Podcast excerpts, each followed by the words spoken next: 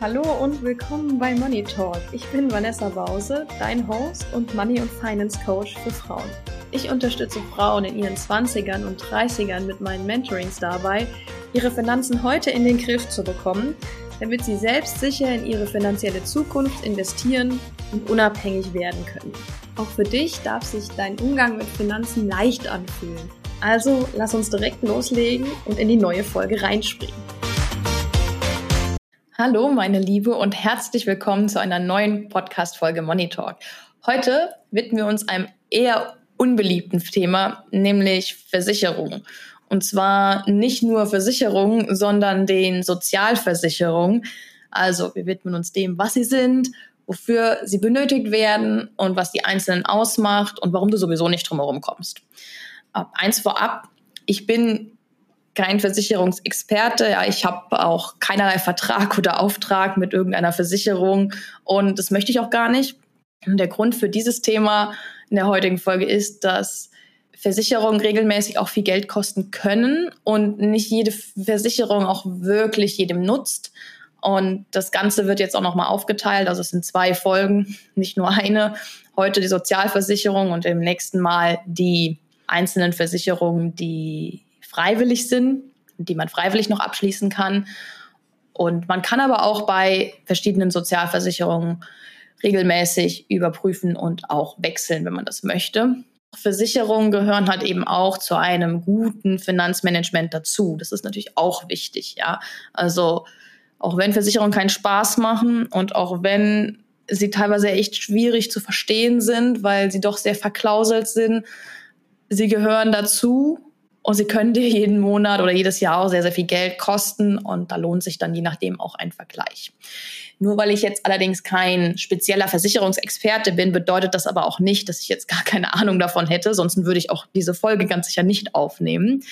Aber ich könnte jetzt nicht bei ganz besonderen individuellen Details helfen, aber darum geht es auch an sich gar nicht, sondern einfach mal darum, okay, heute, was sind die Sozialversicherungen? Nächste Woche, was sind die freiwilligen Versicherungen, die wichtig sind und dann schauen wir mal weiter. Okay, fangen wir an.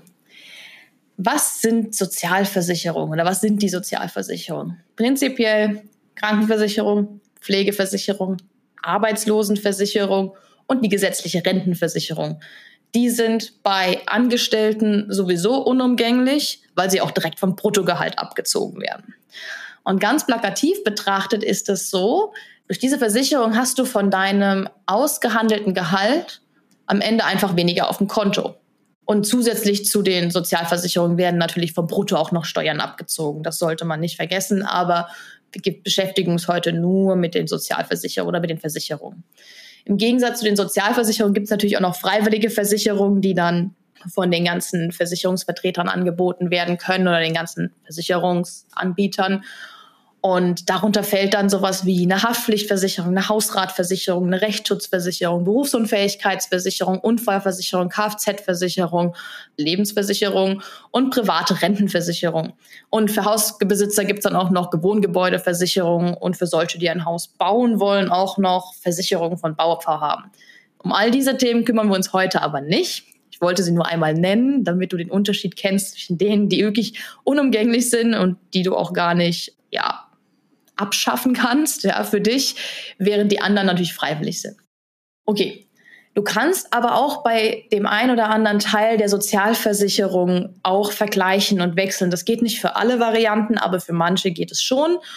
Und grundsätzlich sind natürlich all diese Sozialversicherungen sinnvoll, auch wenn sie einen großen Teil deines Gehaltes einnehmen. Wie viel das jeweils ist, gehen wir auch noch ein und auch in der Summe am Ende durchaus ist bei bestimmten Teilen, vor allen Dingen bei der Rentenversicherung, auch Kritik angebracht. Aber generell ist es sinnvoll, weil es gibt kaum ein Land auf der Welt, wo man so eine gute Absicherung hat für alle, also finanzielle Absicherung für die Fälle, dass man arbeitslos wird, dass man krank wird, dass man länger krank wird und ja, du wirst als Arbeitnehmer sowieso nicht drumherum kommen, diese Beiträge zu zahlen. Und auch als Selbstständiger kommst du eigentlich auch nicht drumherum, zumindest nicht um alle. Und deshalb ist es wirklich für jeden wichtig. Fangen wir mit der Krankenversicherung an. So. Das ist die Versicherung, um die du wirklich nicht drumherum kommst egal welcher Profession du nachgehst, egal ob du selbstständig bist, ob du arbeitslos bist, ob du zu Hause bist, weil du dich um die Kinder kümmerst und gerade keinen Job hast, äh, ob du Arbeitnehmer bist. Es gibt seit 2009 eine Krankenversicherungspflicht in Deutschland. Das heißt, sobald du in Deutschland wohnst, bist du verpflichtet, dich kranken zu versichern. So, da kommt man nicht drum herum. Ganz einfach ist das meistens über den Arbeitgeber beziehungsweise durch eine sozialversicherungspflichtige Tätigkeit. Was heißt das jetzt? Naja, du verdienst mehr als 450 Euro im Monat oder sind es mittlerweile sogar 500 Euro. Aber diese kleinen Minijobs und alles, was du mehr verdienst, ist automatisch sozialversicherungspflichtig. Das heißt, dann musst du dir eine Krankenversicherung aussuchen und die auch dem Arbeitgeber mitteilen und dann wird es automatisch von deinem Gehalt abgezogen, bevor es gezahlt wird. Du musst auch innerhalb von zwei Wochen nach Aufnahme der Tätigkeit krankenversichert sein. Also wenn du jetzt zum Beispiel hm, als Student noch bei den Eltern oder so über eine private Versicherung mitversichert warst, musst du spätestens mit Aufnahme der, deiner eigenen Tätigkeit nach dem Studium selbst dir eine Krankenkasse aussuchen und innerhalb von zwei Wochen nachdem du die Arbeit angefangen hast, den Job angefangen hast, bei deinem Arbeitgeber das auch melden. Also das war zum Beispiel bei mir der Fall, weil ich vorher nur über meine Eltern verschiedene Privatversicherungen mit unterschiedlichen Preisen zur Verfügung hatte. Und dann durfte ich, sobald ich angefangen habe zu arbeiten, musste ich mir dann das erste Mal mich mit Krankenversicherung auseinandersetzen und welche denn jetzt sinnvoll ist und welche nicht. Genau, aber nicht nur, wenn du arbeitest, auch wenn du arbeitslos bist, bekommst du die Krankenversicherung bezahlt. Selbst bei Arbeitslosengeld 2, also Hartz IV, dann ist die Auswahl noch nicht mehr so groß und es muss angemessen sein. Aber auch als selbstständiger Unternehmer muss man sich freiwillig versichern. Und das gesamte Einkommen, das man verdient, monatlich oder auch jährlich, ist im Endeffekt egal. Daraus berechnet sich der Krankenkassenbeitrag. Dieser ist prozentual genauso wie alle anderen Sozialversicherungen. Das ist immer ein prozentualer Anteil, der von deinem Gehalt abgezogen wird. Insgesamt sind es 14,6 Prozent. Aber nicht nur von deinem Verdienst, sondern Arbeitnehmer und Arbeitgeber teilen sich das zu 50 Prozent. Das gilt auch übrigens für alle anderen Versicherungen. Und zwar zahlst du 7,3 Prozent von deinem Bruttogehalt als Krankenversicherung plus auch die Hälfte von diesem prozentualen Zusatzbeitrag, den das ja noch gibt, der aber unterschiedlich ist je nach Krankenversicherung. Achtung, wenn du selbstständig bist, übernimmst du den Arbeitgeberanteil auch. Das heißt, deine Krankenversicherung wird bei gleichem Bruttogehalt doppelt so hoch. Genauso wie bei der Pflegeversicherung und bei den anderen Sachen. Das musst du, musst du beachten, wenn du in die Selbstständigkeit zum Beispiel wechseln möchtest. Ab einem gewissen Bruttojahresgehalt hast du als Arbeitnehmer auch die Möglichkeit, in die private Krankenversicherung zu wechseln, also von der gesetzlichen Krankenversicherung in die private. Wenn du unter diesem Beitrag liegst oder diesem Bruttojahresgehalt, dann bist du kassenversicherungspflichtig, nennt sich das. Das heißt, dann hast du keine Möglichkeit, in die private Versicherung zu wechseln. Und für 2022 liegt der Beitrag oder der Breitheit des Bruttogehalt, das du verdienen musst, bei 64.350 Euro, also schon relativ viel. Wenn du jetzt jedoch selbstständig oder Beamter bist, dann kannst du dadurch auch immer in die private Krankenversicherung wechseln. Da steht dir das frei. Das betrifft immer nur die Arbeitnehmer. Äh, bei Beamten lohnt sich das meistens auch wegen der Beihilfe, also ohne da jetzt irgendwelche Details noch weiter zu vertiefen. Genau, privat im Vergleich zur gesetzlichen Krankenversicherung ähm, hat ein paar Vor- und ein paar Nachteile. Also beides hat Vor- und Nachteile. Privatkosten kostet die Versicherung meistens in jungen Jahren weniger. Also jünger du bist, wenn du in die private Krankenkasse wechselst, desto besser. Und sie kann sogar weniger kosten als die gesetzliche. Kann, nicht muss. Die wird aber langfristig und mit zunehmendem Alter immer teurer, weil die private Krankenkasse im Gegensatz zur gesetzlichen Krankenkasse nicht direkt ans Bruttogehalt gebunden ist, sondern ans Alter und dann je nachdem, welche Versicherung, Zusatzversicherung du noch damit abschließt. Das Elementare ist allerdings, du kannst nur vor dem 55. Lebensjahr wieder zurückwechseln. Also wenn du dich privat versicherst und irgendwann feststellst, boah, die Beiträge, die sind so hoch, ja, da will ich jetzt doch wieder zurückwechseln, musst du das machen, bevor du 55 wirst. Danach geht es nur noch in ganz, ganz, ganz wenigen Ausnahmefällen.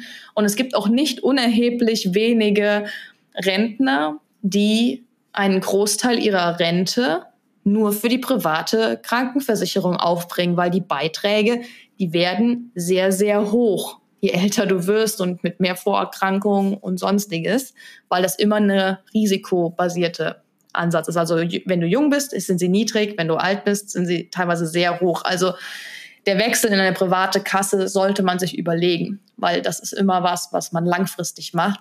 Und es ist auch eigentlich gut, dass man nach dem 55. Lebensjahr, wo dann ja auch die Krankheitskosten in der Regel auch steigen, weil man öfter krank wird und auch öfter vielleicht auch mal ins Krankenhaus oder sowas muss. Das ist ja einfach statistisch so, dass man dann nicht mehr zurückwechseln kann, weil die Krankenkassen funktionieren nach einem Solidarprinzip. Und wenn du quasi nie eingezahlt hast und dann aber nur entnimmst, wenn du nach dem 55. Lebensjahr nochmal hinwechseln würdest, dann ist das jetzt nicht so besonders fair den anderen gegenüber, die ihr ganzes Leben lang vorher schon in die, in die gesetzliche eingezahlt haben und man natürlich auch gewisse Nachteile in der gesetzlichen Krankenkasse hat, wenn es darum geht, einen Arzt, schnellen Arzttermin zu kriegen oder auch bestimmte Behandlungen werden ja nicht unbedingt von den gesetzlichen Krankenkassen bezahlt. Also da müsste man es irgendwie selber bezahlen oder ja, es wird einfach gar nicht angeboten. Von daher sollte man sich das generell überlegen, ob man das, wenn man wechselt, wirklich langfristig haben will.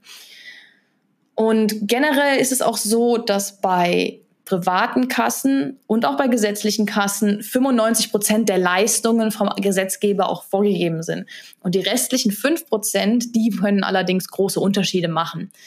Das kann dann zum Beispiel sowas sein, wie dass es Versicherungen gibt, gesetzliche Versicherungen auch. Also wir beschränken uns jetzt hier weiter auf die gesetzlichen und nicht auf die privaten. Das war jetzt nur ein kleiner Ausflug, weil die gibt es auch noch und die Möglichkeit hast du, je nachdem.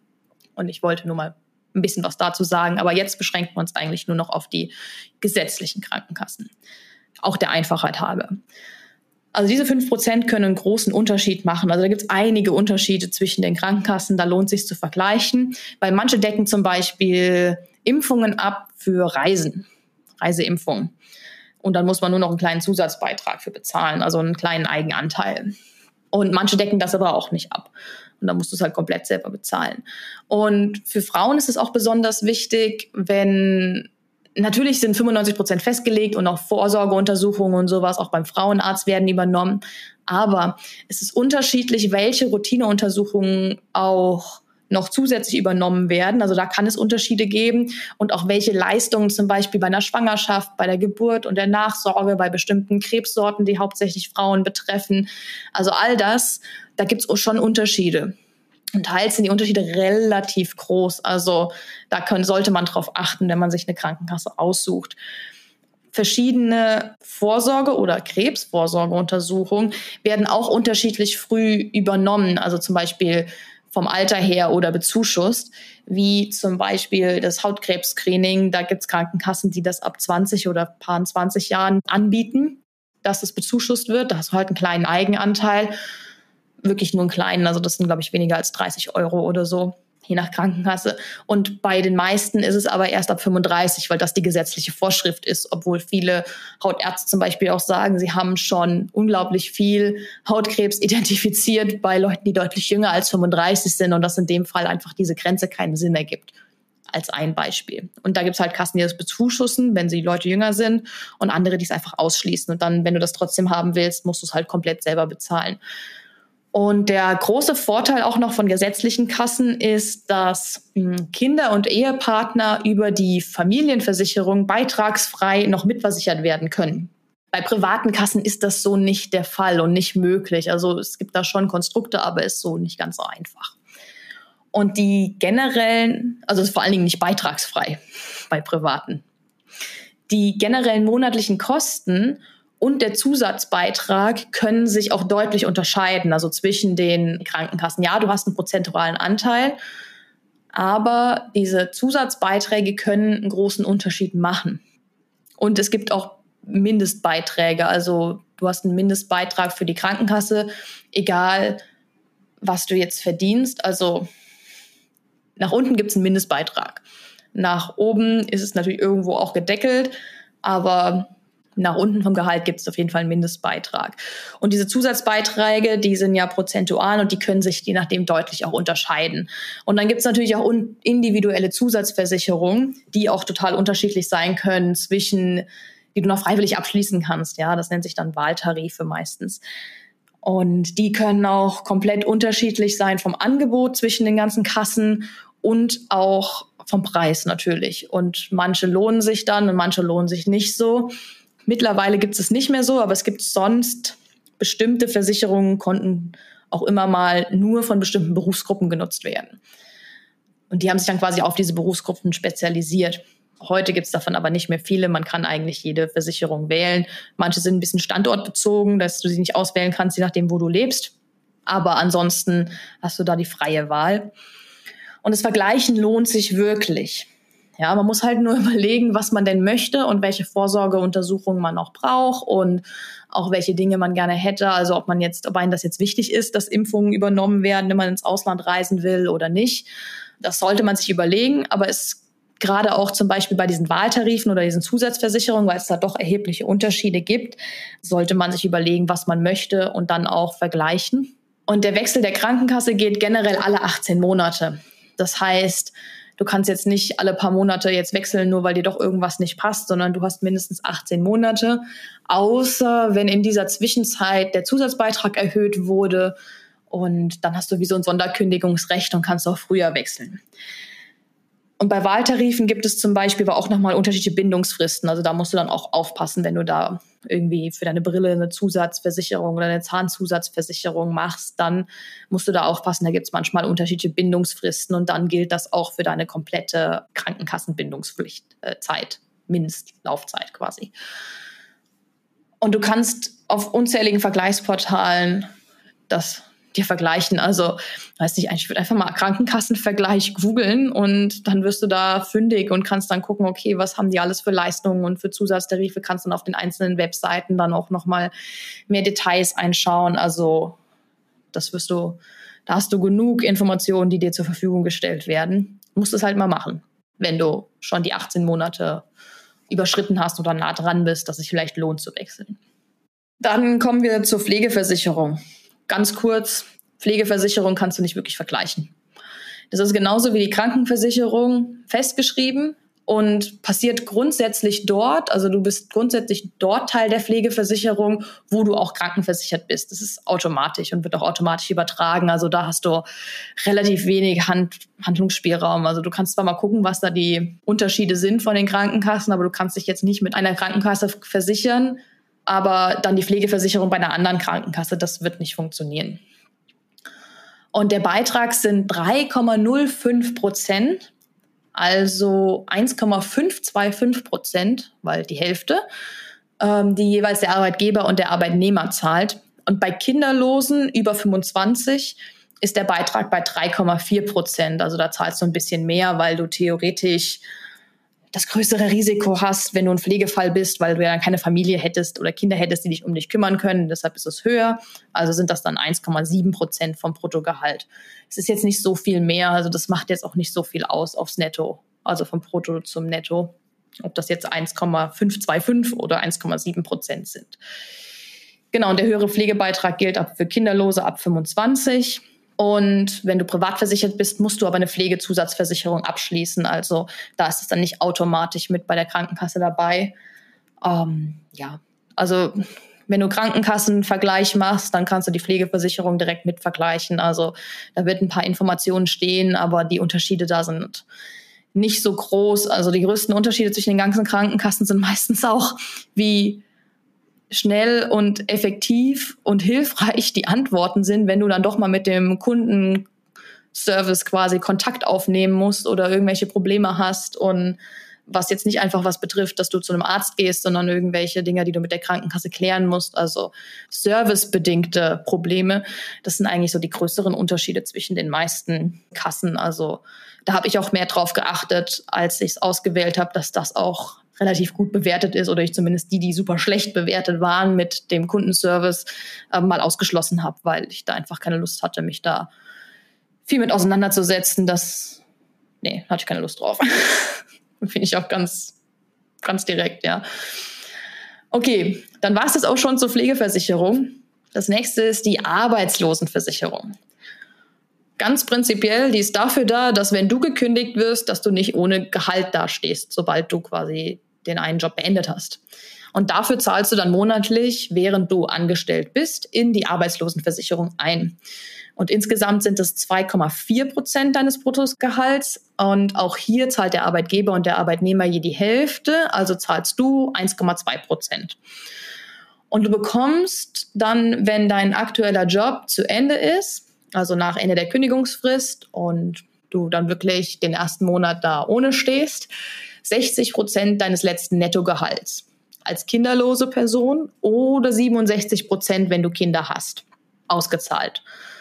Das kannst du dir dann ausrechnen, kannst dir dein Nettogehalt ausrechnen und dann kannst du nimmst es mal 0,6 und dann oder 0,67, wenn du Kinder hast und dann weißt du sofort, wie viel Geld du kriegst, wenn du ja, wenn du dann jetzt arbeitslos wärst. Dieses Gehalt oder diesen Gehaltsersatz bekommst du dann die ersten zwölf Monate nach Ende deiner ähm, Kündigungsfrist oder nach, sobald du Anspruch darauf erhebst, lang ausgezahlt.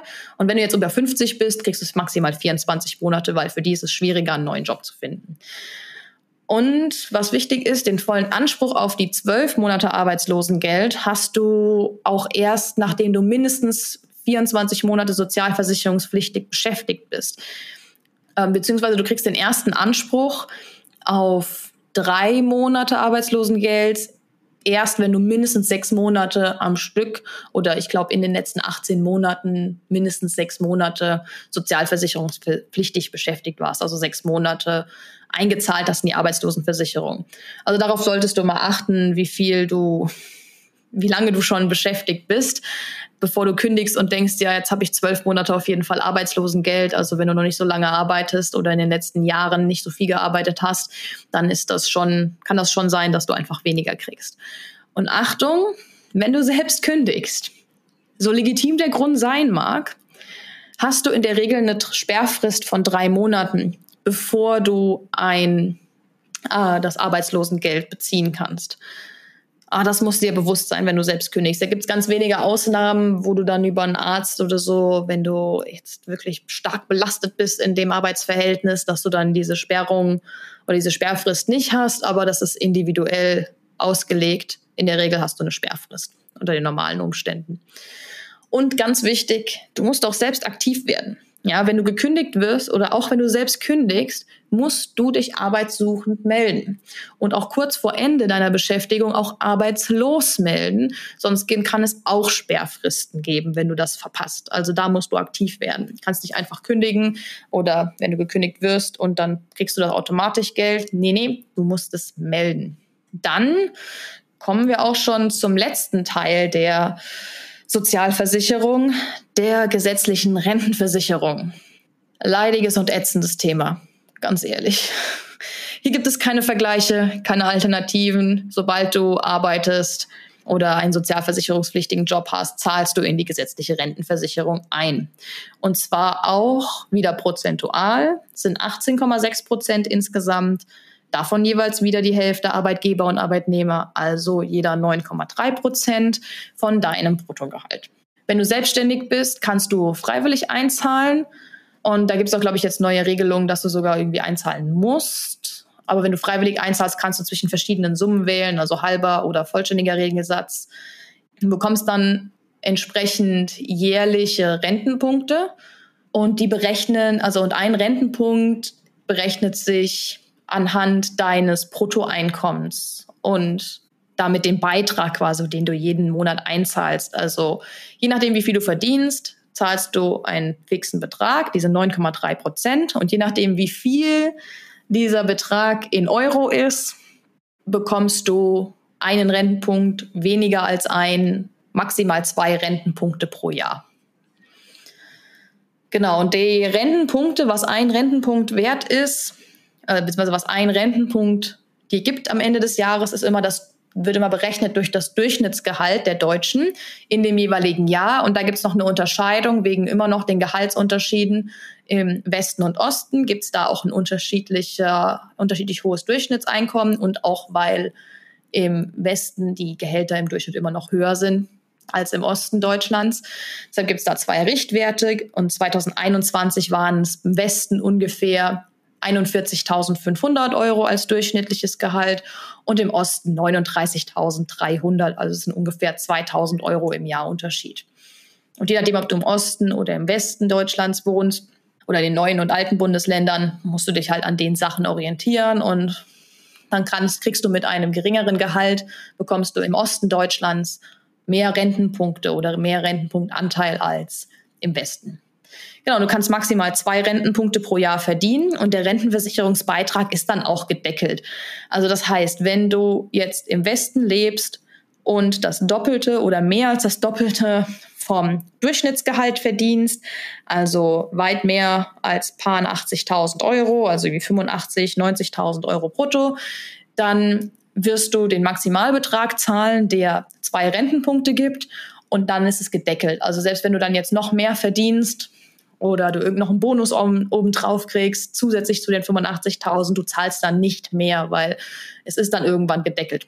Die Auszahlung am Ende, wenn du in Rente gehst, ist aber auch gedeckelt. Also von daher ist das jetzt keine, ja, hast da nichts verloren, nichts gewonnen. Und man kann sogar unter bestimmten Voraussetzungen auch freiwillig mehr einzahlen in die gesetzliche Rentenversicherung. Also unter bestimmten Voraussetzungen kann das Sinn machen und das sollte man zumindest wissen, dass man das kann. Kann man sich mal angucken, ob das für einen Sinn macht. Aber in der Regel für junge Menschen würde ich sagen, macht es wenig Sinn, weil die Rendite ist erstens vernachlässigbar und ja, wenn du dir halt überhaupt nicht zutraust, für dich selbst gewissenhaft vorzusorgen, dann ist es vielleicht sinnvoll, noch zusätzlich freiwillig was einzuzahlen. Aber wenn du dir zutraust, dass du selber auch vorsorgst, vorsorgen kannst, dann gibt es definitiv ganz viele verschiedene andere Varianten, bei denen du definitiv auch mehr Rendite bekommst und bessere Lösungen, als in die gesetzliche Rentenvorsorge mehr einzuzahlen. Und ohne jetzt auf das Thema Rentenlücke heute in dem Podcast besonders einzugehen, sei dir gesagt, du wirst eine Rentenvorsorgelücke haben. Jeder wird eine haben. Die Frage ist nur, wie groß ist diese und ob du vorher, bevor du in Rente gehst, anderweitig genug vorgesorgt hast, um diese Rentenlücke zu schließen. Die Höhe ist super individuell, man kann sich das berechnen, aber im Schnitt bekommen Frauen übrigens nochmal aktuell etwa 50 Prozent weniger Rente als Männer. Also Männer bekommen, glaube ich, im Moment im Schnitt 12, 1200 Euro im Monat, während Frauen 800 Euro oder so bekommen, wenn ich die Zahlen jetzt noch richtig im Kopf habe.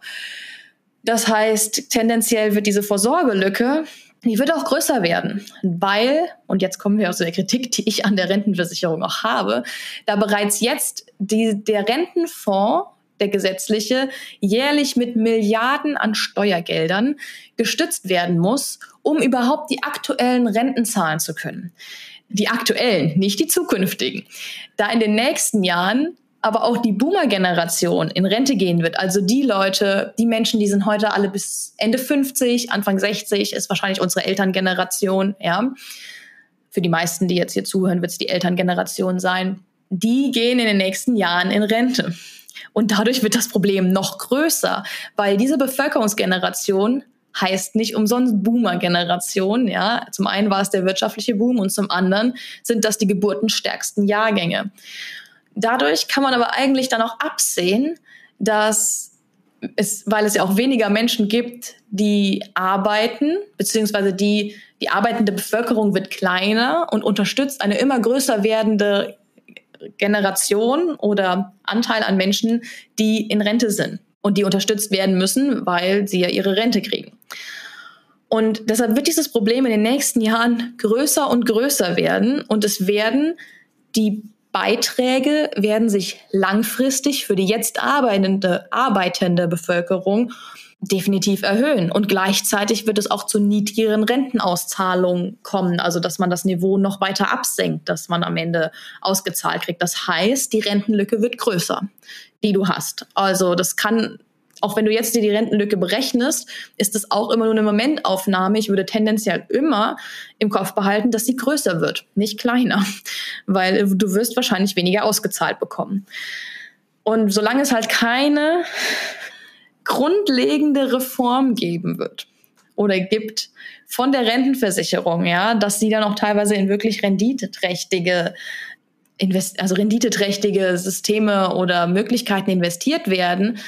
Sowas wie die jetzt im Moment bisschen in aller Munde die Aktienrente, die, die jetzt von der FDP auch ja, mit vorgeschlagen wurde oder mit angetrieben wird wenn die nicht kommt oder wenn die zu einem kleinen Anteil nur kommen, dann wird diese Rentenpolitik oder das ganze System, das Rentensystem nicht mehr nachhaltig funktionieren. Also das funktioniert überhaupt nicht. Es funktioniert ja jetzt schon fast nicht mehr ohne. Also ohne die Steuergelder wäre es schon längst kaputt. Ja. Und dann ist halt die Frage, was du tun kannst. Erstmal kannst du gar nichts tun, was die gesetzliche Rentenversicherung betrifft. Du kannst nur allerhöchstens alle vier Jahre bei der Bundestagswahl dein Kreuzchen entsprechend setzen, zu denen, die vielleicht die nachhaltige Politik dafür treffen. Aber ansonsten kriegst du es ja jeden Monat einfach abgezogen von deinem Gehalt. Aber du kannst natürlich trotzdem was tun, nur halt außerhalb dieser gesetzlichen Rentenversicherung. Das heißt, wenn du jetzt nicht frühzeitig in deinen 20ern oder spätestens in deinen 30ern wirklich anfängst, anders vorzusorgen, in was, was dir wirklich eine Rendite und einen Gewinn bringt, langfristig, dann hast du die Altersarmut auch schon gebucht. Jetzt schon. Ja, das klingt hart, aber es ist einfach so. Und hier kommen dann auch die privaten Rentenversicherungen ins Spiel. Da, die sind ja super vielfältig und oft teuer.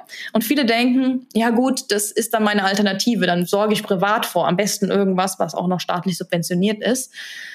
Ähm, wenn man sich das aber mal genau durchrechnet, und auch das ist nicht unbedingt immer so einfach, wenn man so ein Dokument da vor sich liegen hat und das sehr verklausuliert ist, dann wird man feststellen, dass man sehr oft über 90 oder sogar über 100 Jahre alt werden muss, wenn man auch nur den eingezahlten Beitrag am Ende wieder rauskriegen will, quasi als monatliche Rente.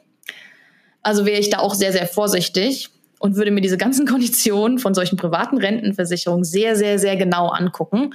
Und gerade die, die staatlich gefördert sind, Riester, Rürup, wird auch oft als Basisrente bezeichnet, Rürup, äh, oder generell private Altersvorsorgeangebote der Versicherer, die nicht staatlich gefördert sind. Ich wäre da super, super vorsichtig und würde es mir ganz, ganz, ganz genau durchrechnen, ob ich wirklich so etwas abschließen möchte.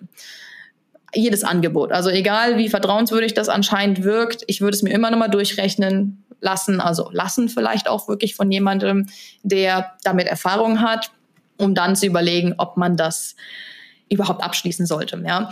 Und solche Angebote sind halt meines Erachtens nur dann für dich geeignet, wenn du sagst, boah, ich kann halt wirklich gar nicht mit Geld umgehen und alles, was ich in der Hand habe an Geld, wird sofort ausgegeben. Und vor allen Dingen, wenn du auch gar kein Interesse daran hast, da das etwas zu ändern und sagst, okay, dann bezahle ich lieber monatlich meinen Beitrag in die zusätzliche Rentenversicherung und damit habe ich ähm, kriege ich Betrag X am Ende noch jeden Monat ausgezahlt und dann kann ich schon leben, dann ist meine Rentenlücke ungefähr geschlossen.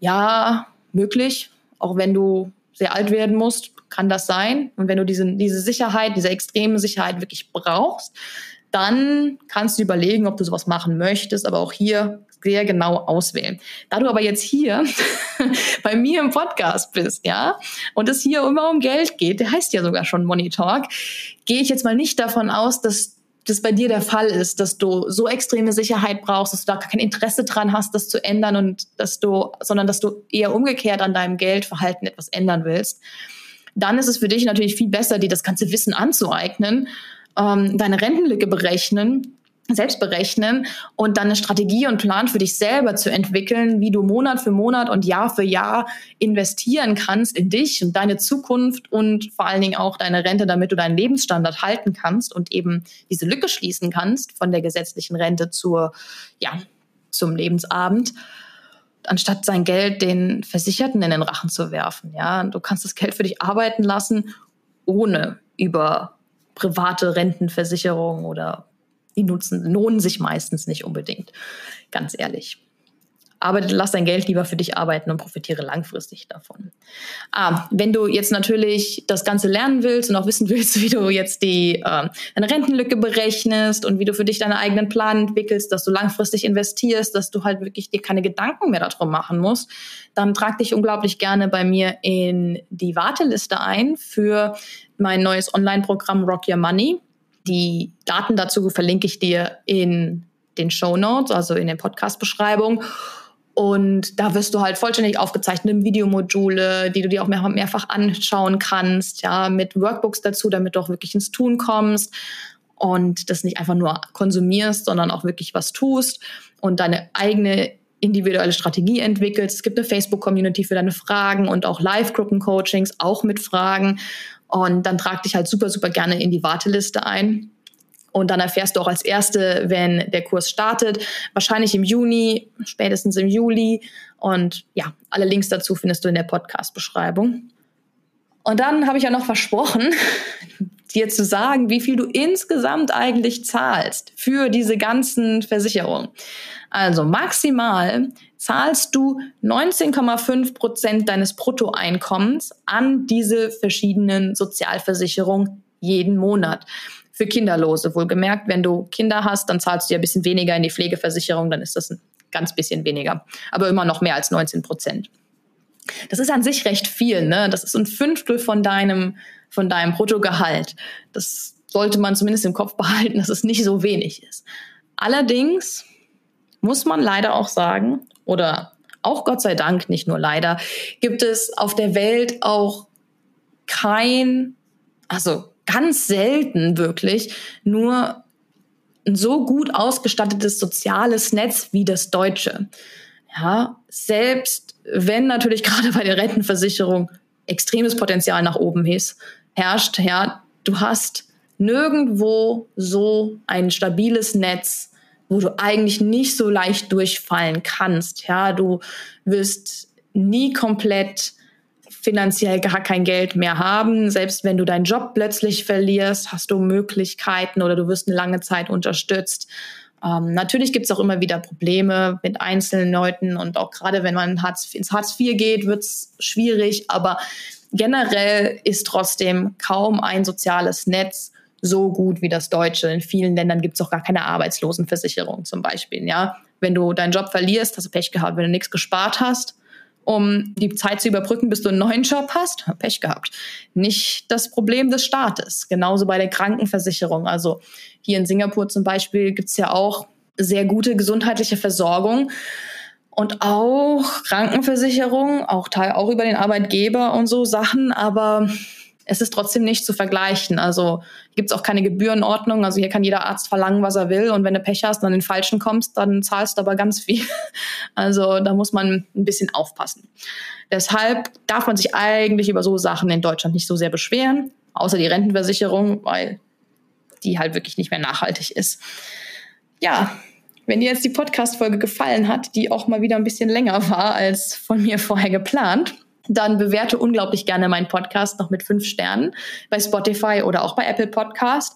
Und ich würde mich riesig darüber freuen, weil Bewertungen sind immer toll. Ich freue mich darüber. Und nächste Woche gibt es dann den zweiten Teil mit Versicherungen, die freiwillig sind, die du noch zusätzlich abschließen kannst und die du natürlich dann von deinem Nettogehalt bezahlst. Und ja, da wird es um alle gehen, die irgendwie relevant sind und dann wie du sie vergleichen kannst und auf was du dabei achten solltest. Ja. Und bis dahin wünsche ich dir einen schönen Tag, eine schöne Woche und bis zur nächsten Folge. Ciao.